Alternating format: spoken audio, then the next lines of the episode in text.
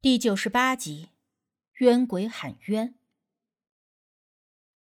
我们见到孙浩的时候，他正窝在沙发里看电影，面前的茶几上摆放着巧克力、可乐、瓜子、薯片，还有几片没有吃完的披萨和汉堡、薯条什么的，乱糟糟的，弄得到处都是，番茄酱粘在了沙发上，而整个房间充斥着各种食物混杂的味道。而且还拉着窗帘，光线昏暗而憋闷，那种感觉简直让我觉得快要窒息。孙妈妈有些尴尬，让我们别介意，然后想要上前去跟孙浩说话，却被我抬手拦住了。阿姨，我能不能跟孙浩说两句话，单独的？单独的。这也不是不可以，只是孙浩他现在跟平时不大一样，我是怕他会伤到你。孙妈妈委婉的跟我说着孙浩的情况。您放心吧，不会的，我就说几句话。我笑着轻拍了一下孙妈妈的手，让她不要担心。她犹豫了一下，勉强的点了点头，说她就在一旁的厨房里。有什么事情就立刻叫他就行。话说着，我给丁力使了个眼色，他立刻就会意，跟着孙妈妈去一旁陪着他说话，分散他的注意力，以此来方便我的行事。我见孙妈妈已经被丁力所掌控，这才走上前叫了一声：“张龙。”从我们进门到现在，孙浩的脸。一直都朝着电视的方向，时不时的伸手去抓桌子上的零食往嘴里送，而没有看一眼刚进门的我们。不论我们说了什么，他也毫无反应。直到我叫了他一声“张龙”，他往嘴里送零食的手忽然就顿在了半空中，然后头就像是机器人似的，非常机械的慢慢转向我。目光如同之前丁力说的那样异样，呆滞的毫无焦距，就像是戴着一个大大的黑色美瞳一样，黑黑的，空洞的。你是谁？孙浩开口问我，他的声音沉沉的，缓缓的，根本就不像是这个年纪的少年应该有的语气，非常的压抑，听起来。反倒像是最早前在大姑那里听到的鬼仙上身时说话的口气。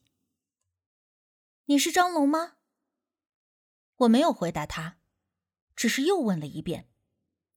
孙浩的头依旧非常机械的点了点。我是张龙。你是谁？我又往前走了两步，直接就坐到了他对面的沙发上。你还记得吗？那天你出事儿的时候，我就站在不远处，我还有我的朋友。孙浩的头微微歪了歪。我出事儿？对，确切的说，是你死的那一天。我死的那一天。张龙捏在手里的薯条掉在了地上，手直直的垂在了身体的一侧，整个身体姿势显得有些僵硬。我怎么会死？过了好一会儿，他忽然开口问我：“那天，你和同学们在一起玩，你们比试谁的胆子大？”谁能够跳过那道裂缝？你在跳过去的时候，脚下没有站稳，跌进了裂缝中，当场摔死了。虽然我非常的不愿意回想起当天发生的事情，但还是耐着性子给他讲了一遍。我摔死在裂缝里。张龙的语气非常的迷茫，一直在重复的问着我说的话。对，当时你跳之前，还和孙浩开玩笑，你说，如果你真的摔死了，让他去你家里报个信。我慢慢的，一点一点的提醒他，去我家里送信。没错。你已经死了有五天了，你的家中已经给你举办了葬礼，你为什么还不肯离开呢？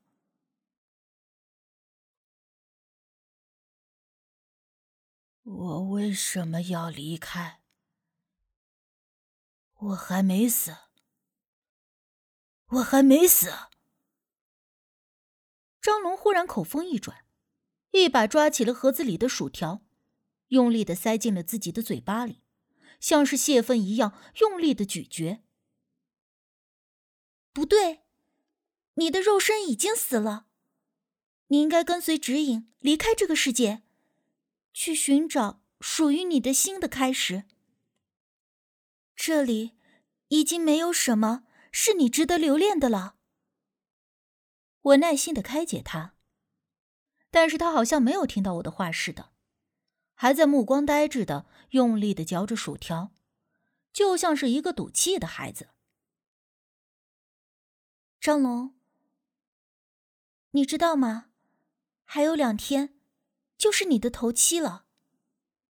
到时候，如果你依旧留在这里不肯离开，不但你有可能得不到牌位的供奉，成为孤魂野鬼，就连你的好朋友孙浩，也会因为你而受到很大的影响。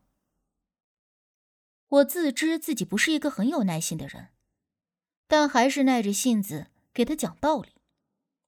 听了我的话，张龙低头看了看自己的手脚，不知道在想些什么，甚至我不知道他的眼睛是否真的能够视物，因为之前据我所知，被冲身的人是看不到东西的，身体也没有什么感觉，因为灵魂被压制。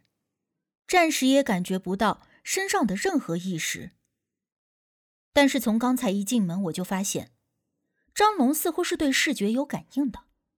或许他并不是在用眼睛看，而是用其他的什么方式吧。这样吧，如果你是有什么心愿未了，只要不是很过分的，我可以试着帮你。无奈之下。我还是说出了这句话。当时无忌叮嘱过我，千万不要轻易的给鬼许下任何的承诺。如果能够做到还好，若是一旦做不到而轻易的许诺了，那就是完全的惹火烧身。毕竟，大多数的鬼不是那么讲道理、好说话的。但是，不论是人还是动物，只要死后。灵魂不肯离开，依旧留恋的人世，几乎可以说百分之九十九都是因为在人世间还有心愿未了，有牵挂无法放下。有的人是放不下爱人、孩子，而有的是放心不下自己的儿孙财产，还有的猫猫狗狗、小动物是舍不得自己的主人。当然，也有不乏心怀怨恨、想要报仇的。这些灵魂虽然人类是看不到的，但是他们都一直存在，未曾离开，一直默默的在关心着自己心里的牵挂。而张龙死了五天，却还一直附身在孙浩的身上，一定是有什么缘由的。我想见见我爸妈，还有我的狗，Happy。沉默了许久。张龙终于开了口，我心里一喜，这点事儿我还是可以办得到的，没有问题。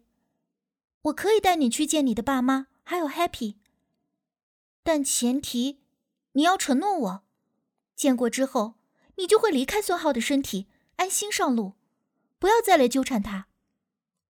张龙没有说话，但是却点了点头。你等我一会儿，我立刻对他道。话说着，我就转身去了厨房。丁力正在安慰孙妈妈：“孙阿姨，如果我说我能够让孙浩恢复正常，你愿意帮我吗？”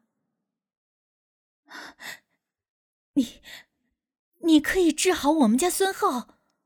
孙妈妈一听，仿佛立刻就看到了希望的曙光，连眼神都放光了。对，我可以的。但是我要带着孙浩去一趟张龙家，见一见他的父母。我说出了条件。孙妈妈觉得奇怪：为什么要去张龙家呀？我们孙浩就是因为张龙的事儿才变成这个样子。如果再带着他去那里，难道不会刺激的更加严重吗？就因为孙浩之前一直都说自己就是张龙，所以吓得孙妈妈更加的对张家避之不及，甚至都不敢在孙浩的面前提起张子。之前孙浩也曾要求过想要去张龙家。但是孙妈妈因为担心，一直都不准，甚至寸步不离的看着孙浩，生怕这个儿子真的就走了，就不回来了。您可以跟着我们一块儿去的，我能够保证，只要带着孙浩去了张龙家里一趟，孙浩很快就能够恢复正常。我真诚的向孙妈妈许诺道。孙妈妈依旧是半信半疑，她非常的谨慎。不肯轻易的答应，而是一直问我缘由。这种事儿本来也不好解释，可是我想了想，直接一咬牙就说出了实情。阿姨，我跟您直说了吧，我家里有人会驱鬼，我看得出来，孙浩之所以发癔症，是因为张龙的魂儿附在了孙浩的身上。现如今，张龙保证。只要带着他回家看看，他了结了心愿，就会离开孙浩的身体，这样孙浩也就没事儿了。孙妈妈听了我的话，嘴巴半张着，一副吃了苍蝇的古怪表情，既惊惧又不知如何是好。我再次直言道：“孙阿姨，您现在这样子，孙浩一直都不见好。就算您不相信我说的话。”可是带着他去一趟，总没有什么损失吧？顶多还是维持原来的原样，不会再更坏了。